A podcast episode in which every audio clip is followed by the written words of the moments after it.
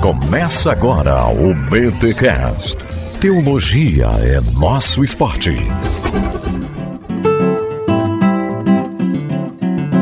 Muito bem, muito bem, muito bem. Começa mais um BTcast de número 425. Eu sou o Rodrigo Bibo e, bem, não curto muito MPB, mas eu gosto de RPB, Religião Popular Brasileira. hum, que ruim.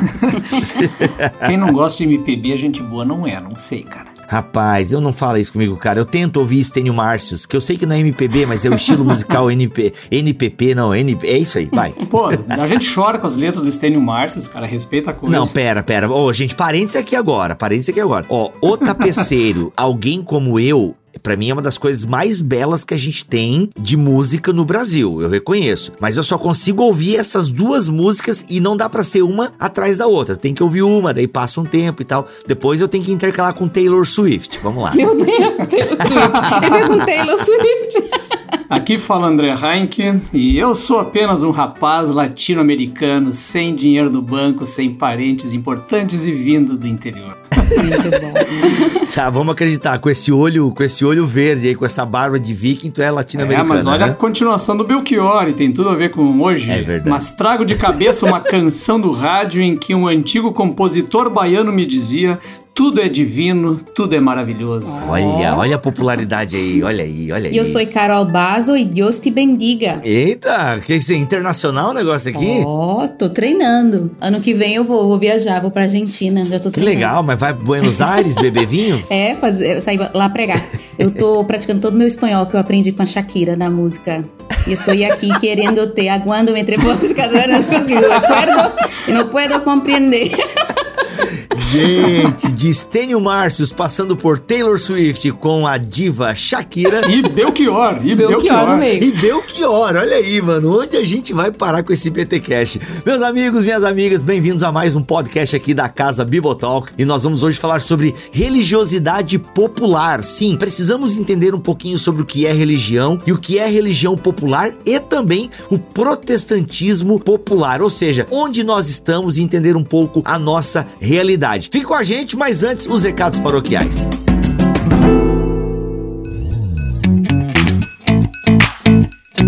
Olá pessoal, eu sou a Carol da Editora Vida e temos muitas novidades na área acadêmica. Já estão disponíveis os livros História Global do Cristianismo, que trata sobre o processo da globalização da fé cristã, desde sua origem até os dias de hoje, e o mundo religioso latino-americano, que é fundamental para conhecer contextos religiosos e elaborar estratégias missionárias na atualidade. Temos também os novos comentários bíblicos Vida de Mateus, Marcos e Lucas, e em breve está chegando o comentário sobre o livro de Atos com um super bônus, aulas exclusivas sobre a obra ministrada pelo próprio autor. E fica ainda melhor, na compra deste livro você ganha um curso totalmente gratuito. Ainda em 2022 teremos os comentários de João e Romanos, está imperdível. Saiba mais sobre essa coleção em pablodeiros.com.br. Lá explicamos como ganhar o último volume e uma linda caixa personalizada. Essas obras estão disponíveis nas melhores livrarias e marketplaces. Adquira a sua coleção. thank you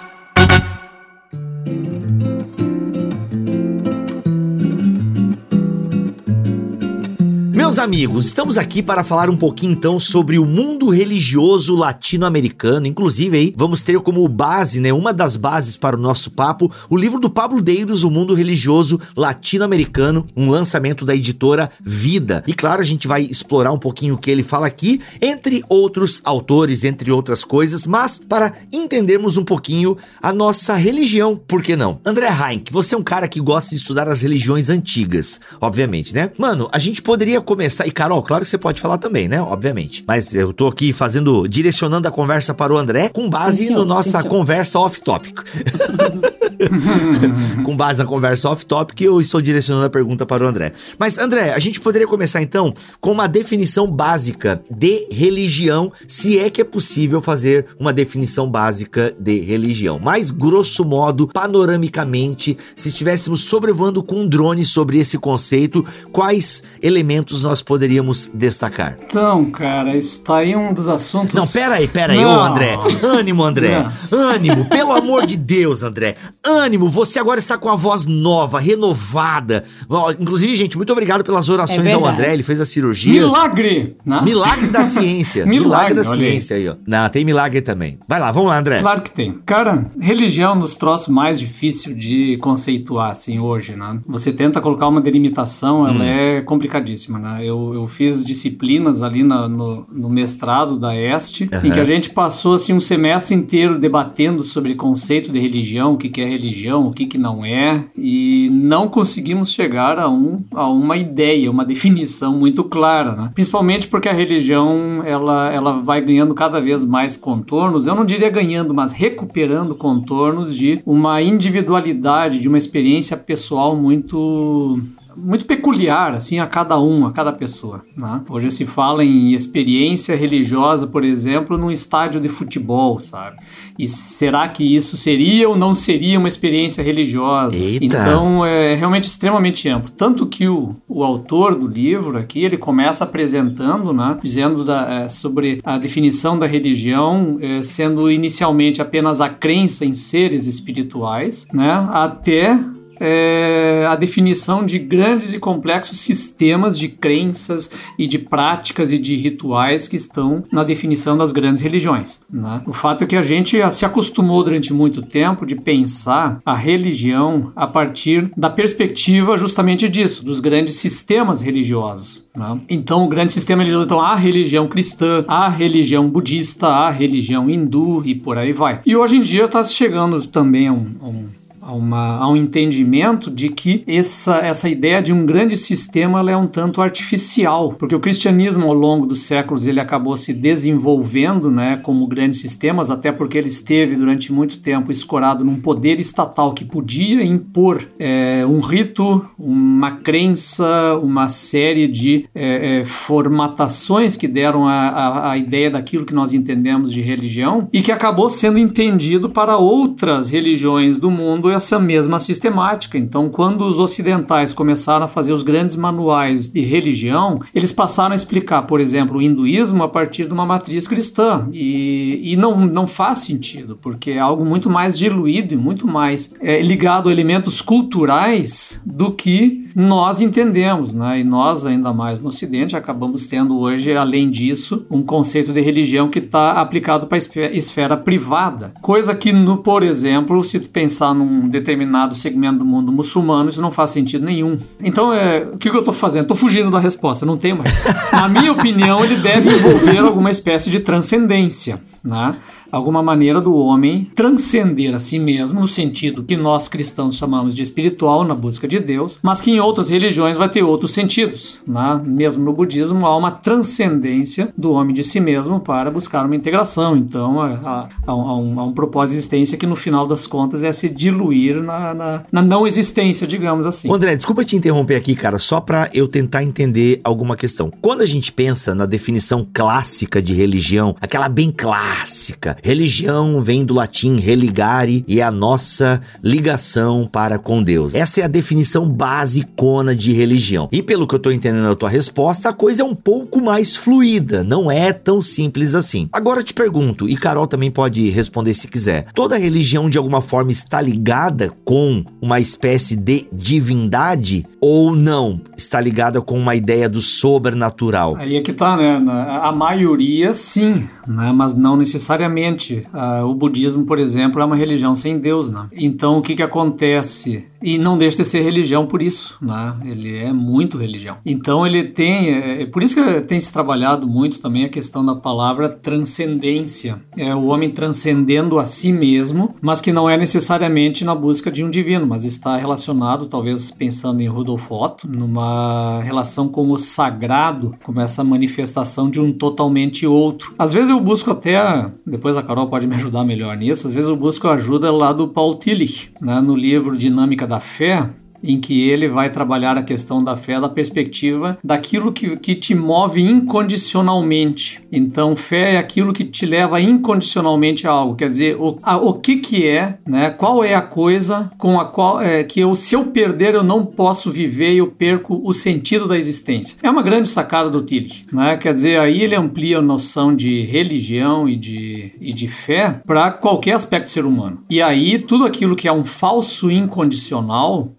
é uma idolatria, né, segundo Tillich. Né? Eu acho uma grande contribuição que ele faz ali. Então é por isso que a gente pode pensar em aspectos religiosos no comportamento humano, por exemplo, de um fã de um clube de futebol. Né? É um aspecto religioso, por exemplo, na adoração da pátria por meio de símbolos pátrios e tudo mais. Então, por isso que eu estou dizendo assim, é extremamente complexa essa questão e eu, eu até tenho um pouco de vergonha de falar aqui porque eu não tenho calibre para falar desse assunto. Mas é, é, a complexidade é muito grande. É por isso que quando a gente trata de um tema como a religiosidade latino-americana, a gente está entrando num terreno extremamente movediço também. Uhum, uhum. Tá, justamente porque então a religiosidade ela foge então da ideia de sistemas e passa a ser uma coisa muito pessoal e no sentido de que o conjunto de pessoas até pode formar um grupo religioso com um certo sistema entre si, mas ainda assim dentro desse grupo de pessoas que tem ali um porque assim toda religião, por mais que eu tenha entendido o que você falou, tem algum sistema no sentido de que direciona, né? alguma liturgia, né? Eu sei que são termos modernos uhum. e aqui uhum. é meio anacrônico a análise, mas ele tem um ritual, né? O ritual é uma coisa muito antiga. Sim, a liturgia, o ritual, sim, ele faz parte de todas as experiências humanas, né? Até porque o homem, uhum.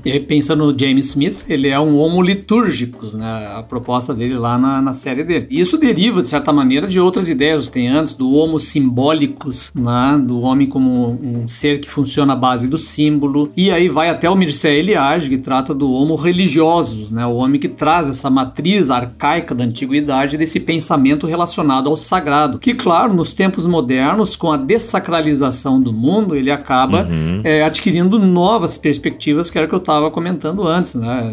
Essa extravasação do. Nem sei se existe essa palavra, é, desse sentimento religioso no, no, no, estádio de futebol, no show, né? Que não deixa de ser uma imitação do culto, né? Da experiência de culto. Então, é, é isso tudo tá, tá, tá, tá embrenhado nessa sociedade moderna, que é essa. É, é, é, justamente é marcada por essa fluidez, mas que na minha opinião, e agora eu tô dando um chute no, no além, eu acho que sempre foi um bocado assim, sabe? Acho que a gente olha muito pro passado e enxerga sistemas nele, quando na verdade a questão é sempre foi muito mais fluida do que isso, né? Uhum, uhum. É, a gente pode até ler, por exemplo, relatos religiosos da antiguidade, só que a gente tem que saber que nós estamos lendo relatos que foram escritos por alguém, talvez até ligado à própria corte, né, do imperador imperador, do rei, né, do, do suzerano, e talvez não refletisse a religiosidade popular daquele tempo, que é, é, muito complicado, né? Exato. Carlo Gins, Ginsburg, né, o queijo e os vermes. Ali ele destrincha um caso de, de é, é na, na Itália, em que a Inquisição pegou duas vezes um cidadão lá e aí pergunta, e aí tem o detalhe que ele achou a descrição de todo, todas as perguntas que fizeram para ele lá e tal ao longo do inquérito e você vê uma, uma mentalidade absurdamente distinta e diferente juntando N questões religiosas de crença que não tem rigorosamente nada a ver com a doutrina católica de então. Olha Isso aí. é um membro da, da Itália, debaixo do, do, da saia de Roma, sabe? Uhum, então, uhum. notem como essa questão ela é muito mais fluida do que a gente imagina. Carol, por favor, fale, senão o pessoal vai. Vamos achar que a gente tá calando, calando as mulheres. Vai calando as mulheres. calando a mulher. Não, gente, a Carol falou no off-top. Em defesa dos homens aqui, é, em defesa dos homens, a Carol falou: não, gente, pode tocar a primeira parte aí, eu falo depois. Tá? Mas, Carol, e aí? Diante, diante do que a gente falou, alguma Ai, colocação? Não, não posso ajudar no momento ainda. Eu acho que nós nem estamos falando do livro ainda. Né? É, não precisa falar do. Eu só queria, assim, voltando um pouquinho lá mais pro livro, que eu fiquei pensando na galera que, que vai ouvir o podcast, o que, que é América Latina, né? Porque o livro é o mundo religioso latino-americano. E a gente estava comentando aqui em uhum. off-topic, né? Dando um pulo agora, saindo da religião, agora indo pra América Latina, que o brasileiro não se sente muito América Latina. A gente não se chama de latino, Boa. né? É, quando eu penso em latino-americano, legal tu falar isso, Carol. Eu penso geralmente na, na espanhola, no, no, no sei lá, no, no mexicano. Isso. Né? Então, assim, porque a, a, é, a gente vê o Rodrigo Santoro em Lost ou em algum filme de Hollywood, ó, um brasileiro. A gente vê um outro cara, ó, um latino-americano. Engraçado, né, isso, né? Exatamente. Não, mas fala um pouquinho dessa geografia que você ia falar, cara. É, porque até é legal a gente falar rapidão do nome, né? É meio óbvio, América Latina, né? Por que, que esse nome é, tem a ver com latim, pela colonização de países de fala latina. Eu nunca esqueci quando eu fui na, no Museu da Língua Portuguesa, aqui em São Paulo, que queimou, mas agora já restaurou, já tá aberto de novo. E lá tinha um mapa das línguas, né? Das famílias de línguas e tal. Então, é, esses são os países de fala é, que foram colonizados por espanhóis e portugueses, primariamente, né? Também tem franceses aí na jogada. Então, uhum. o, que, que, se, o que, que não seria América Latina? Estados Unidos e Canadá. Hum. Apesar que o Canadá também teve um pouco de colonização francesa. Então, tudo que não é Estados Unidos e Canadá, todo o restante ali, incluindo nós, somos América Latina. Inclusive, a capa do livro tá com isso aí. Se eu não me engano, eu dei uma olhadinha no site da ONU, parece que tem uma, é, uma questão lá sobre o México, mas é, é, é meio indefinido quais os países realmente fazem parte da América Latina. Mas, no geral, a América Latina tem a ver com isso. Países que foram colonizados, é, regiões, né? A geografia que foi colonizada por, por Olha aí. É, língua latina, que vem do latim. É, é que o, os norte-americanos, eles têm certeza de onde estão os mexicanos. Eles não têm dúvida nenhuma sobre isso. Né? E, aliás, esse é um dos aspectos, e o próprio nome América Latina é um nome dado pelos europeus, né? E há aí um, um processo colonialista nessa definição de chamar uma América Latina e o que, que é ou não é, né? Então, mas é isso, que a gente está dentro desse mesmo bolo aqui. Brasil, embora os brasileiros tenham sempre se visto diferentes, e de certa maneira até foram, né? Por porque é, aqui aconteceu uma coisa muito diferente que foi a vinda da família real para morar no Brasil em 1808. Isso mudou toda a história do Brasil. O Brasil só não virou um amontoado de vários países de fala portuguesa porque a família imperial esteve aqui e deu sequência na, na fundação de um império que é uma coisa sui generis na América Latina. Enquanto todos viveram processos de proclamações de república, o Brasil teve um império que foi a sequência da família imperial. Então a gente até percebe no próprio livro que ele é bastante focado na América Latina como um todo e acaba tendo bem pouco de Brasil, porque o Brasil realmente é muito diferente desse restante todo. Uhum. Talvez por isso a gente se sinta um tanto quanto diferente dos outros, até porque a língua é, é embora seja parente, ela é outra, né? Uhum, uhum.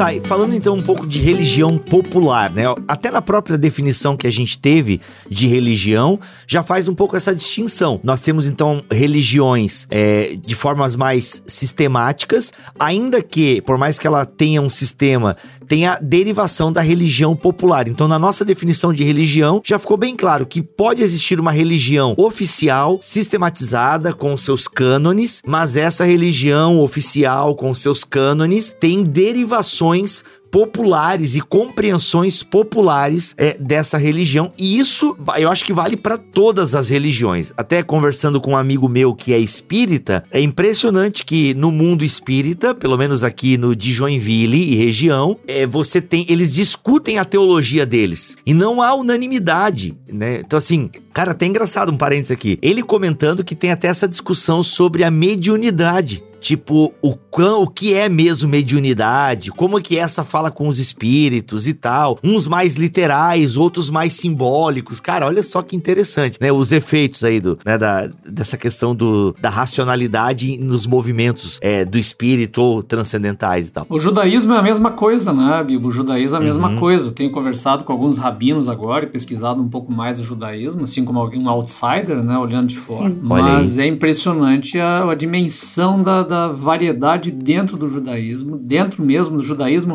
rabínico, aí você vai para outros judaísmos, caraíta, você vai para e, e, aí tu descobre que dentro de todas as religiosidades ainda tem uma grande vasta e a grande maioria do judeu que se quer você quer é religioso, né? Então é, é isso. É extremamente pulverizado. Só é rico. Hum, cara, isso é antissemitismo. Isso é antissemitismo. Eu sei, é. eu sei. Eu falei só pro Igor Sabino mandar uma mensagem. Pô, cara, tu foi antissemita lá no programa. Desculpa, Igor. Chama a atenção dele. Na hora ele vem. não, mas o Igor Sabino... Eu falei só de brincadeira, tá, gente? É, isso aí é só repetindo. Tem judeu pobre, tá bom? Bom, seus preconceituosos? Eu não conheço, mas. Mas sei que existe. Sacanagem. Olha aí, de novo, ele insiste, cara, ele insiste. Todos os judeus, eu tive muitos amigos judeus lá em Porto Alegre e todos eles eram, na maior parte deles eram Então pobres. pronto, olha aí, existe, tá vendo? Olha aí, eu sei, gente. É só. Pobres e não religiosos, inclusive. Pobres e não religiosos, olha aí. E, aqui, e tem, não, é que tem um- uma parada no meio, no meio evangélico pentecostal de que todo judeu é bem sucedido, né? Mal sabem essa É, galera. A bênção de Deus, etc. É, mal sabem, eles estão estão é, preservando aí um preconceito e um antissemitismo. Que, de novo, puxando a, par- a sardinha para minha pesquisa, também é uma posição antissemita. Justa não, e o Igor Sabino Pelo fala menos é considerado antissemita pelos judeus. Olha, eita, eita, olha aí, olha aí. Eu ia perguntar por quê, mas aí é outro podcast, né? É outro É, pod- outra Não, e vai história. ter. Vamos deixar o André terminar a pesquisa dele, aí chama ele, Igor Sabino aqui, que vai dar, vai dar bom. Mas, gente, vamos lá então. Religiosidade popular. Vamos falar um pouquinho. Tem, tem alguma definição, Carol, que a gente possa dar de religião popular? Tem, tem. O Pablo Deiros traz, a gente pode até sobrevoar isso. Ele vai falar o seguinte: que a religiosidade popular é o conjunto de mediações e expressões religiosas nascidas do gênio e da entranha do povo, principalmente em culto. Então, igual você falou, né? A gente tem uma religião oficial com toda a sua dogmática e tal, e sempre vai existir uma religiosidade popular, que normalmente vai ser aquele grupo de pessoas. Inclusive, ele fala assim que o nome popular não tem a ver com grana, né? Não tem a ver com dinheiro, com, com- nesse sentido, mas com essa questão de uma é, pouca cultura religiosa, no sentido assim, a pessoa não tem acesso àquela dogmática ali, não tem acesso ao que realmente é o cerne dos princípios e, e toda a parte cognitiva, vamos dizer assim, né, da religião. Então se desenvolve popularmente uma religiosidade ali. Então ele vai dizer que isso é muito comum, principalmente porque é, é inato do ser humano, igual o André falou, né? Essa, esse homo religioso. Religioso, religioso? religioso? Mas em latim, como é que fica? Religiosos. Religi- Isso. Ah, religioso, isso aí, a consciência religiosa, né? Ah, isso o Calvino já falava, né? Não, o Calvino. Não, quem é que falava? O Calvino falava, né? Não, o coração do homem é uma fábrica de ídolos, né? Não, mas ele começa lá as institutas falando sobre essa, essa concordância sobre Deus e a busca de Deus, etc. Né? olha aí, olha aí, verdade. É. Então é o seguinte, uma coisa que eu fiquei pensando, viu, Bibi, enquanto eu tava lendo e pensando sobre essa questão de religiosidade popular. Até postei, né, que eu me lembrei daquele livro do Roger Olson, que ele vai citar, fazendo assim, pra hoje em dia. O que, que seria uma religião popular hoje em dia, até baseado em pesquisa. O tal, ele fala do deísmo terapêutico moralista, né? E pra nós, apesar do Deiros não falar muito do Brasil, pra nós é muito fácil lidar com esse assunto. Uhum. Principalmente pra mim, que sou do Nordeste, assim. Porque a gente vê isso. Eu tenho uma mãe de uma amiga minha que ela tava me falando de algumas coisas que ela fazia na cidade dela. E eu falava assim, mas isso é catolicismo? A igreja católica defende isso? Acredita nisso? Não. Uhum. Era parte de uma religião popular. Eu fui criada na Bahia, meus pais são baianos. Na verdade, eu fui criada em Recife, mas frequentei muito Salvador. E assim, gente, é, é religio- religiosidade popular total ali. Você vê uma- um sincretismo muito forte de umbanda com catolicismo. Fala assim, nossa, mas a igreja concorda com isso, a igreja católica? Não, tem a religião oficial, mas existe uma religião popular ali que foi nascendo. Sim. E o Deiros vai fazer isso no livro. Ele vai rastrear, né, um pouco ele, é assim, é impossível pegar tudo, porque é muita coisa. Mas ele vai citar alguns exemplos aí de religiosidade popular. Sim, até um parênteses sobre o livro do Deiros, que a gente tá. Um uma das bases aqui pra conversa, é que ele realmente sobrevoa né, a América Latina e fala das religiões que nasceram aqui, que se desenvolveram aqui e tal. Então é bem legal pra você conhecer o ambiente religioso latino-americano. Agora, por que, que isso acontece, galera? Né? Existe a religião oficial, aquilo que eu falei, né? A religião canônica, a religião tradicional.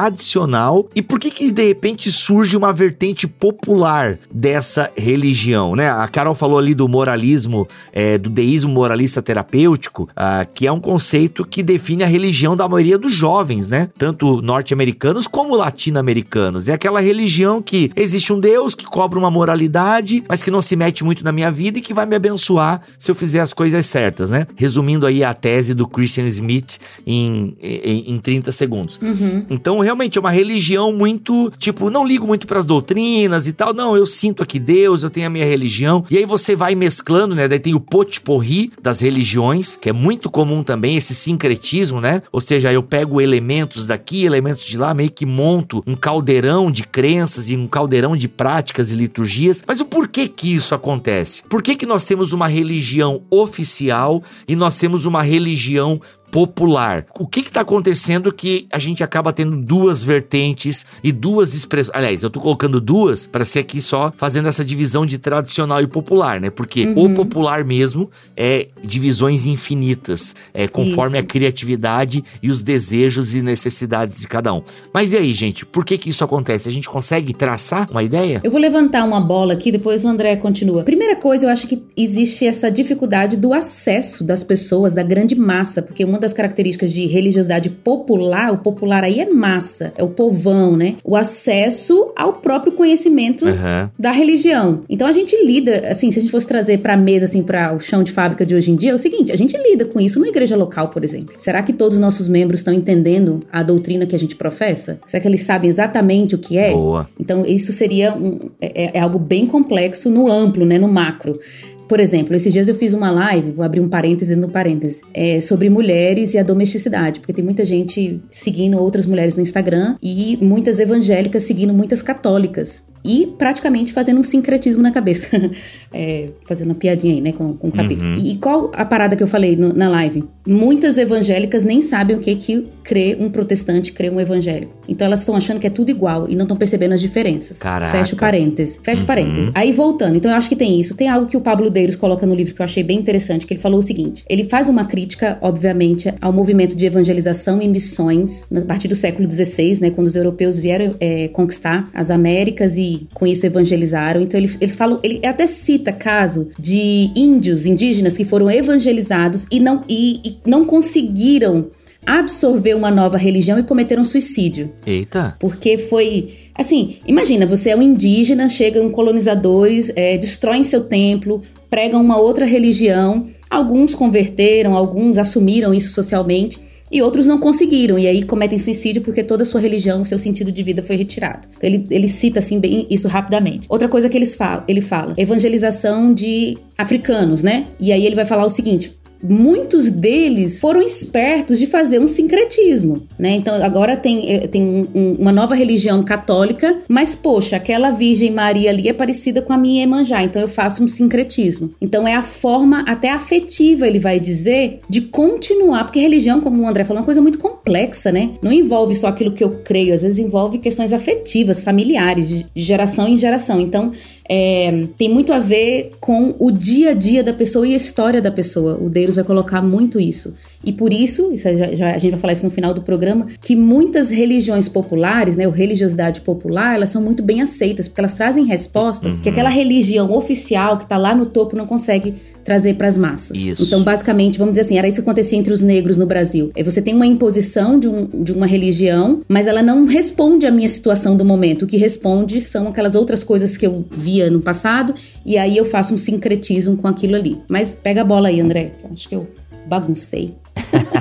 Não, mas tá, tá, tá, tem a ver com o tema, é tudo bagunçado é, mesmo. É verdade, é, é tudo fluido. Não, é, fluidez. Então, é a minha, a minha questão com a história da fluidez, da pós-modernidade, é que eu acho que as coisas antes eram mais fluidas do que a gente imagina. Só isso. Ah, então, essa é a minha questão. A gente vê as coisas muito organizadas no passado quando não eram. Mas é, é outro assunto. Aliás, não, não é outro assunto, não, porque isso é, aqui a gente é, já falou bem. em alguns podcasts, acho que até naquele episódio sobre a Bíblia hebraica, não sei se foi nesse, hum. mas é até o nosso olhar para a Bíblia, ele é prejudicado prejudicado por esse positivismo histórico é. e essa organização e sistematização da vida. É. Porque as pessoas tentam harmonizar as coisas aí e tem coisa que às vezes não dá para harmonizar, gente. Então. Eu acho que assim, nós temos no Brasil assim um processo. Claro, é, nós, é, eu gosto de alguns autores aqui no Brasil, Bittencourt Filho e tal, trabalham na matriz religiosa brasileira, que o Deiros também menciona ali, não essa matriz dessa maneira, mas ele menciona dois aspectos fundamentais dela, que são essa, esse catolicismo popular de de base original, né? Aquele que o Brasil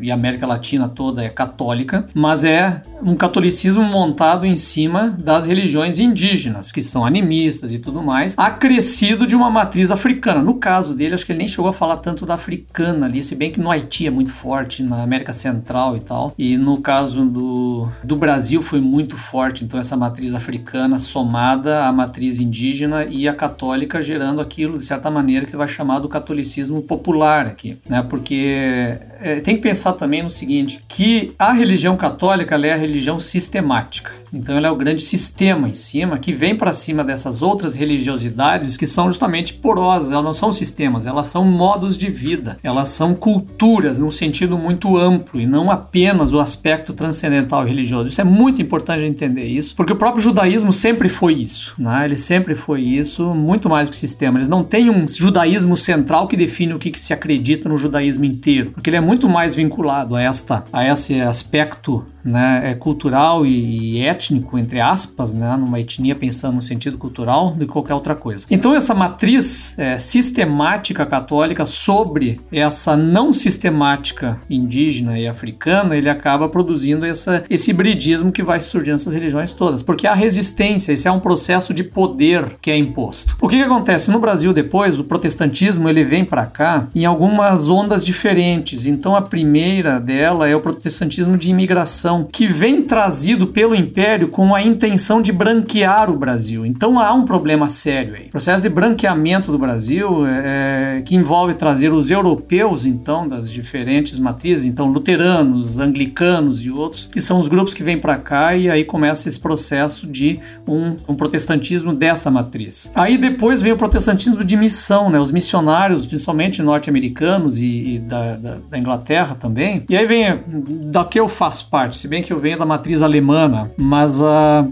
que é de imigração também. Mas essa missão, ela vem imbuída de uma imensa luta contra o catolicismo, né? Ele é, um, ele é uma missão combativa, né? Ela tem esse caráter de luta contra o misticismo católico e, e junto com essa matriz brasileira. Então ele é de uma luta tremenda contra isso tudo. E na minha opinião é por isso que o protestantismo histórico não deu certo no Brasil. Eu lamento a Carol, se arrepender arrepiar agora, uhum. porque nós somos a franca minoria religiosa no Brasil. Né? Embora eu seja de uma denominação relativamente grande, batista, aí, mas ela não se compara com, sei lá, assembleianos e outros. Uhum. Então, uh, uh, uh, o caso, assim, estava conversando com irmãos presbiterianos agora esses dias, eles diziam, nossa, realmente no Sul quase não tem presbiteriano, no Rio Grande do Sul, é muito pouco, então uhum. batista, poucos também. Né? Não, luteranos, né, luteranos. Luteranos, daí tem bastante tal, então tem uma forte, luteranismo muito forte e tal. Mas o que que acontece daí? De fato, a onda que vai dar certo no Brasil é o pentecostalismo e depois o neopentecostalismo, que é o menos institucional de todos. Uhum, uhum. É o mais entranhado, mais enraizado assim na, nas práticas populares, é o que mais entendeu essa essa essa dinâmica da religião, do, da religiosidade do brasileiro, dessa matriz, que envolve o que? O sobrenatural,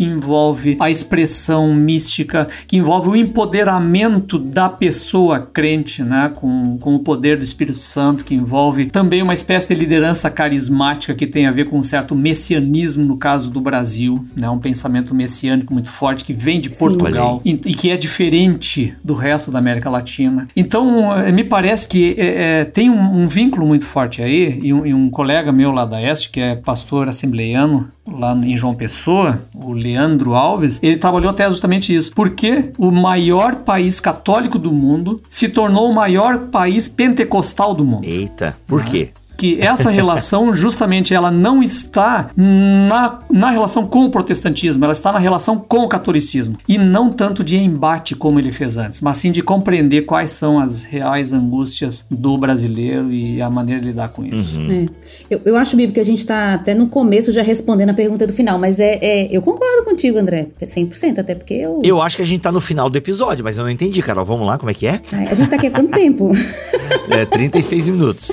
Não, então, então tá no meio do episódio, quase no final, falando já o final. Que eu acho que é justamente isso. Uhum. Que a religiosidade popular nasce de um anseio de uma conexão com a vida, com as respostas às questões da vida, do dia a dia, sabe? Que a gente falou, o chão de fábrica mesmo e tal. Então, eu acho que esse é o ponto central, assim, do episódio. Se a gente pudesse levar isso um pouco mais longe, que é o, é o dilema, assim, né? É o propósito do Pablo Deiros no livro, é entender o que que... É, como que a gente pode entender a cultura de onde a gente está, principalmente na questão da evangelização e das missões, como que a gente pode respeitar a cultura do outro e ao mesmo tempo pregar o evangelho, que é aquele grande desafio de sempre. E eu queria só mencionar uma coisa que eu soube esses dias, é, meu cunhado que é católico estava falando para mim, que existe toda uma liturgia católica, né, como que deve ser a missa e tudo mais, só que existe um lugar no mundo onde a missa, a liturgia é permitida ser feita com dança, que é na África. Eu achei isso interessantíssimo. Olha aí. Eu, eu não sabia disso. E, por exemplo, muita gente critica, né, cultos que tenham dança. Eu não gosto muito de dança de menino lá na frente, honestamente, pessoalmente. Mas eu não tenho. Eu tenho É, pavor, pavor, mas esse é meu lado muito germânico, muito quadrado, Isso. sistemático. E aí, assim, ó, vou, vou, vou, vou caricaturar a coisa. A gente, né, super teólogos, a gente critica a galera que dança, ministério de dança, menino lá na frente dançando, é um desastre mesmo e tal, tal, tal, tal. A gente não gosta de culto com dança, mas na África a gente gosta. A, a gente não, tem que deixar a dança dos caras, né? Os caras precisam dançar, é a cultura deles. Então, assim, você fica com aquele. Aí põe um frevo aqui, põe um frevo no culto, a galera surta. É, então assim, só pra dizer que o debate é complexo e é fluido, mas tem essa questão aí, né? Eu achei super interessante. E é verdade que em outras denominações que são, que tem uma organização e a liturgia do culto É, desculpa aí o celular. é, mais restrita, quando chega em outros países, eles abrem mais, né? Já é mais diferente. É, o que eu tenho visto, assim, em relação a, por exemplo, o protestantismo popular, ah, o deles coloca como pentecostalismo. E, de fato, Na América Latina, né, Bibo? Na América Latina. na América Isso. Latina, é. Uhum. Muitos não querem enxergar o pentecostalismo como protestante, mas o fato é que ele é protestante, é uma manifestação protestante, ainda que, se a gente pega algumas expressões do neopentecostalismo, rompe bastante com alguns elementos da reforma protestante, isso é um fato. Se a gente pega uma igreja universal, por exemplo, eu acho que ela é um movimento religioso barra empresarial que rompeu bastante ah, com eh, elementos da reforma. Entretanto, sabe lidar, e aliás, é a, a manifestação religiosa, e eu não, não gosto de colocar muito dentro do berço pentecostal, mas enfim, né, mas é a manifestação religiosa que entendeu muito bem esse diálogo com a própria fé católica, né? O, pente, o, o neopentecostalismo da Universal eh, trabalha muito com elementos litúrgicos, com a- o visual, né? A própria possessão demoníaca, né? Super teatral, bem documentada, visualizada, os elementos, o candelabro, as oferendas. Então, assim, realmente dialoga muito e atende muito às necessidades. A própria teologia da prosperidade e atualmente a teologia da prosperidade afetiva, essa que daí já atinge mais as comunidades, né? Por assim dizer, elas, elas falam a linguagem que o povo quer ouvir, em última instância. Ô, Bibo, mas eu acho que ele faz essa distinção, viu? Que é. pente- Vamos fazer assim, ó, pentecostalismo clássico, que seria ainda dentro do protestantismo, e aí dentro do Isso. popular. Aí a gente tem um pentecostalismo, porque ele, ele vai colocar até a Igreja Universal do Reino de Deus no popular. Sim, Apesar de ser uma denominação organizada, gigante. boa. É que isso tem o seguinte, né? É, é, é, o que a gente vai chamando de popular também vai variando ao longo do tempo, né? O pentecostalismo clássico, Assembleia de Deus e Congregacional, eles foram o popular durante 50 anos esculhambado por Verdade. católicos, por Muito bom, André, protestantes, isso aí por mesmo. todo mundo. Eu Exato. tô lá no congresso da Vinde, em 91, lá do Caio Fábio, né? É, quando tá aquela grande confraternização entre crentes de tudo que é denominação, pela primeira vez que eu vi na minha vida aquilo, né? e, aí, e pela última também, porque nunca mais teve, né? Então ali a gente estava sentado numa roda de conversa com um pessoal de Assembleia de Deus e tal, e uma irmã da Assembleia de Deus dizendo assim, né? Pois é, eu tenho colega de, de, de, de faculdade que numa hora dessas fala que é evangélico e tal, e diz, não, mas eu não sou tipo esses crentes aí que ficam gritando e fazendo coisa e tal. Uhum. Eu sou de outro, sou da histórica, sou não sei o que, né? Eu sou protestante da histórica e tal. E às vezes, pô, então quer dizer, nós somos os é, a ralé, a chinelagem e vocês não tem nada a ver com a gente, sabe? Como é que é isso? E eu, aquilo lá me sensibilizou, sabe? Cara, é isso mesmo, porque, porque eu passei a minha juventude inteira dizendo, eu não sou que nem aqueles assembleanos. né? Exato. E, e então a Assembleia de Deus, ela, ela foi extremamente humilhada por nós, protestantes históricos, ao longo de décadas e décadas. E agora que ela está ganhando né, uma maior eh, respeitabilidade, porque afinal de contas tu tem que respeitar a maior denominação do mundo. E, e é só que aí também ela acabou se sistematizando aos poucos, né? Então ela vai ganhando essa caractere de sistema e aquilo que vai entrar naquilo que agora nós estamos esculhambando é o neopentecostalismo. né? Então, é, então as coisas têm que ser olhadas com muita calma, né? Que existe um- uma noção geral assim também né, sobre os neopentecostais, mas que às vezes a gente tem que olhar caso a caso, porque não é assim, né? Não é assim. Sim.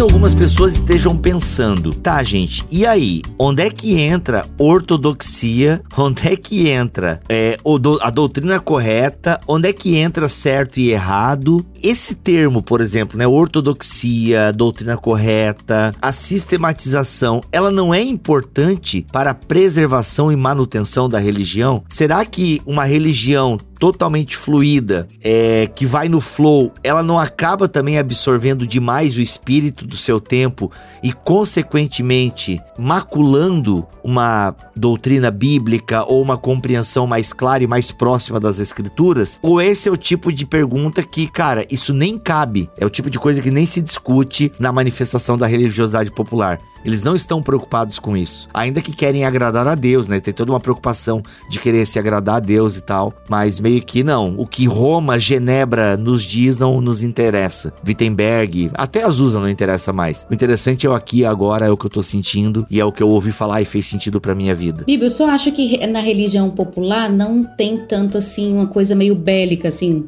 Acho que tem até um, mais um desconhecimento, sabe? Eu acho que é, na maioria das expressões não existe essa crítica, sabe? Nós contra eles, tão forte, assim, acho que não, não, existe tanto. Acho que é o que mais vai se construindo em assimilação com a cultura. E aí eu concordo nessa parte com Deiros que a gente precisa é, até, e ele faz isso em todo capítulo. Então, por exemplo, no pentecostalismo popular, né, no, na religiosidade protestante popular na América Latina, ele vai ver pontos positivos e pontos negativos. E realmente tem. Então, por exemplo, a gente pode falar que em Azusa, e teve mesmo no início das Assembleias de Deus, teve a questão teológica da Trindade e tal, mas foi um movimento de missões fortíssimo no mundo. Foi Azusa, por exemplo, pode criticar o que foi em Azusa, mas a gente tem ali é, negros e brancos juntos, a gente tem uma manifestação, a gente fala de sacerdote todos os santos na época da reforma, mas em Azusa, ali a gente viu de verdade. Então tem vários movimentos que normalmente são vistos como heréticos na história da igreja. Vou citar, por exemplo, os Quakers e o George Fox, que tem coisas que eu discordo, mas ali a gente teve participação da mulher pela primeira vez no século XVI. Então tem os pontos negativos? Tem, mas tem pontos positivos. Eu nunca esqueci quando eu estava na faculdade uma vez e chovia na Universidade Federal trabalhos analisando o movimento pentecostal e analisando positivamente. Então, eu estava numa faculdade, normalmente a galera super ateísta e tal, mas a galera estava percebendo como igrejas pentecostais pentecostais conseguiam uma transformação social em pessoas de. de eh, na época era um trabalho sobre deficientes físicos, como os deficientes físicos achavam seu lugar e propósito de vida, status, sociais, status social por causa da igreja, tá? Então acho que tem esse,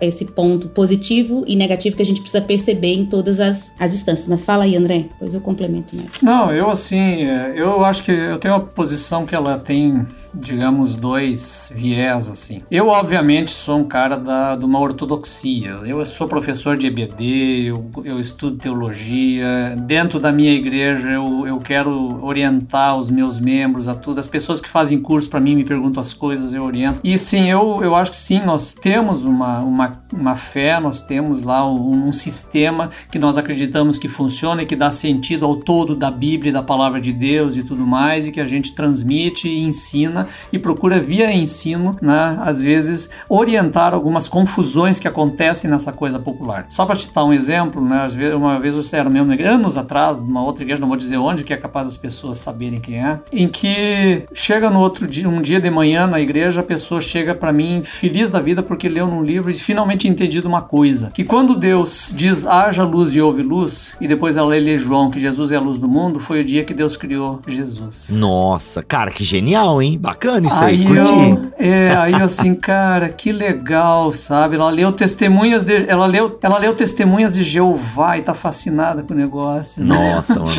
então, eu, eu acredito na sistematização, eu acredito na doutrina, em tudo isso, né? Porém, eu também acredito que ela tem jeito de comunicar e jeito de falar. E principalmente uhum. num âmbito democrático e livre e público como o nosso. Então eu não acredito, por exemplo, lá de que alguém deva ser o grande reformador da igreja brasileira. Eu não acredito em nada disso porque, afinal de contas, não existe uma igreja brasileira. Né? Exato. A reforma existia uma igreja católica centrada em Roma que se buscava reformar aquela instituição, aquele sistema. Deu tudo errado, acabou virando N reformas e N igrejas e foi pulverizando até hoje. Uhum. Deu tudo errado no sentido de que uhum. errada a pretensão de fazer uma reforma e manter uma unidade. Isso deu errado. Né? Né? Eu não, não, não vão depois oh, o André tá dizendo que a reforma deu errado. não, a reforma deu errado, porque ela não reformou, né? Não reformou. A igreja católica, de fato, depois se reformou, teve alguns outros processos, mas a grande mudança Exato. da igreja católica vai ser, de fato, em Vaticano II, ali em 64. Caraca, e na verdade o nome reforma protestante não faz nem sentido, mas enfim, vamos, deixamos pra lá isso. É, não faz sentido porque ela não é protestante, é uma tentativa de reforma católica não deu. E teve a reforma Caraca. católica naquele momento, que é outra história. Mas vamos lá. É, então, e o que, que acontece? Eu não acredito nisso porque nós temos N igrejas. Então, ao máximo que a gente consegue criar é um espírito belicoso dentro do cristianismo que, para fora do cristianismo, significa apenas esses caras não se entendem, é tudo uma loucura, é uma, uma quebra de pau ali e apenas o nome de Jesus está sendo envergonhado. Então, eu acho que assim a gente deve ter um trato muito amoroso com as coisas que acontecem, eventualmente aconselhar, mas não é minha função corrigir a IURD, sabe? Não é a minha função corrigir o movimento apostólico lá do não sei da onde. Não é a minha função essa. É a função deles lá internamente dentro da igreja deles. A minha função vai ser dentro da minha igreja, quando chegar um camarada com umas ideias meio estranhas assim, vou dizer, ó oh, irmão, na verdade nós cremos assim biblicamente, assim, assim, assim, e há uma razão para nós termos esse ritual, há uma razão para termos esse procedimento. E dentro da minha igreja, da minha comunidade talvez da minha denominação, fazer parte desse movimento de conservação de uma doutrina. Agora não faz o menor sentido eu virar um, um cruzado contra as heresias no Brasil inteiro. Isso não faz o menor sentido. Né? Aí é um outro processo, talvez, de evangelização, de, sabe, de conversa, de, sabe, mas tem que ser mais amigável do que isso que a gente está fazendo. Caraca, perfeito. Poxa, vamos encerrar? Ficou bonito essa do André, hein? Ficou bonito, ficou pastoral. ficou pastoral, ficou muito bom. Olha só, Carol, mas não impede se você tinha alguma coisa engatilhada aí para falar, por gentileza. Eu tinha cinco né? páginas. Caraca, sério, Carol? Tô brincando. Tô brincando. Você acreditou? Acreditei, eu sei que você é mega organizado. Claro que agora você acabou de voltar de viagem e, o, e de uma diarreia do Ângelo. Então, às vezes a coisa pode estar. Tá... Exatamente. Gente, ô Carol, só falei aqui no podcast que tu botou na internet, né? Ficar expondo o cara. Não, não tem problema nenhum. A gente gosta da zoeira. Legal. A, a, zoeira não tem fim, né? A zoeira é eterna. Ô, gente, olha só. Esse papo realmente ele rende pra caramba. E tem o capítulo aqui do Pablo Deiros, o protestantismo popular, que ele vai. Eu vou ler só para vocês os subtítulos, para vocês terem uma ideia do que ele vai tratar aqui. E a gente arranhou algumas dessas coisas. É a página 401. Características do protestantismo popular: rejeição da religião institucionalizada, igualdade de organização na interpretação da espiritualidade, a congregação do protestantismo popular são organizações de classe. Olha, isso aqui eu não entendi o que ele quis dizer. Fazem parte de um verdadeiro movimento de protesto contra a atual é, estrutura de classe da sociedade. Talvez seja por isso mesmo que esses grupos religiosos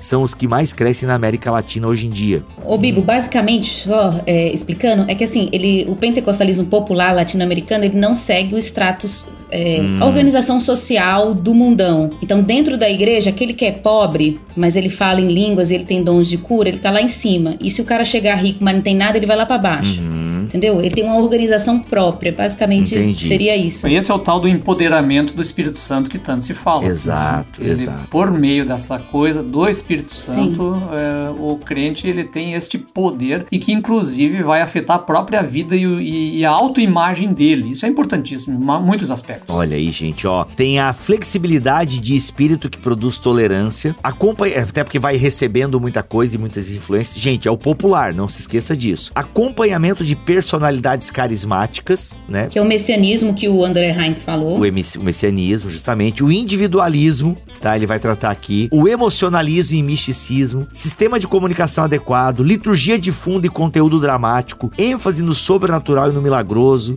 Ênfase na participação do grupo. Cara, daí ele vai falar um pouquinho aqui da igreja eletrônica, achei isso muito legal, né? A ideia também de como o movimento pentecostalismo popular e as comunidades vão utilizando os meios e tal. Até vem, né, advindo da, da, da religiosidade consumista norte-americana, enfim. É muito legal esse trabalho que o Pablo Deiros faz aqui em O Mundo Religioso Latino-Americano, da editora Vida. Gente, ele é um livro que não é não parece grande, mas ele é grande tá?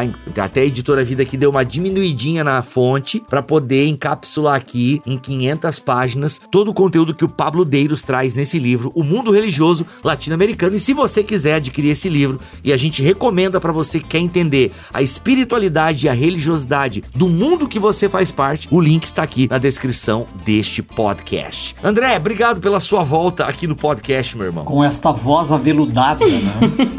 Rapaz, que maravilhoso, hein? Que que é isso? Olha aí, que voz, meus irmãos, que voz, que voz. E André Heinck volta com tudo agora, hein, gente? André Heinck agora volta com tudo. E Carol, tamo junto aqui, né? Tem história da igreja, tem Carol Bazo aqui, hein? Show, Bibo. Valeu. Muito bom estar com vocês. É nós. Voltamos a semana que vem, se Deus quiser assim permitir. Fiquem todos na paz do Senhor Jesus.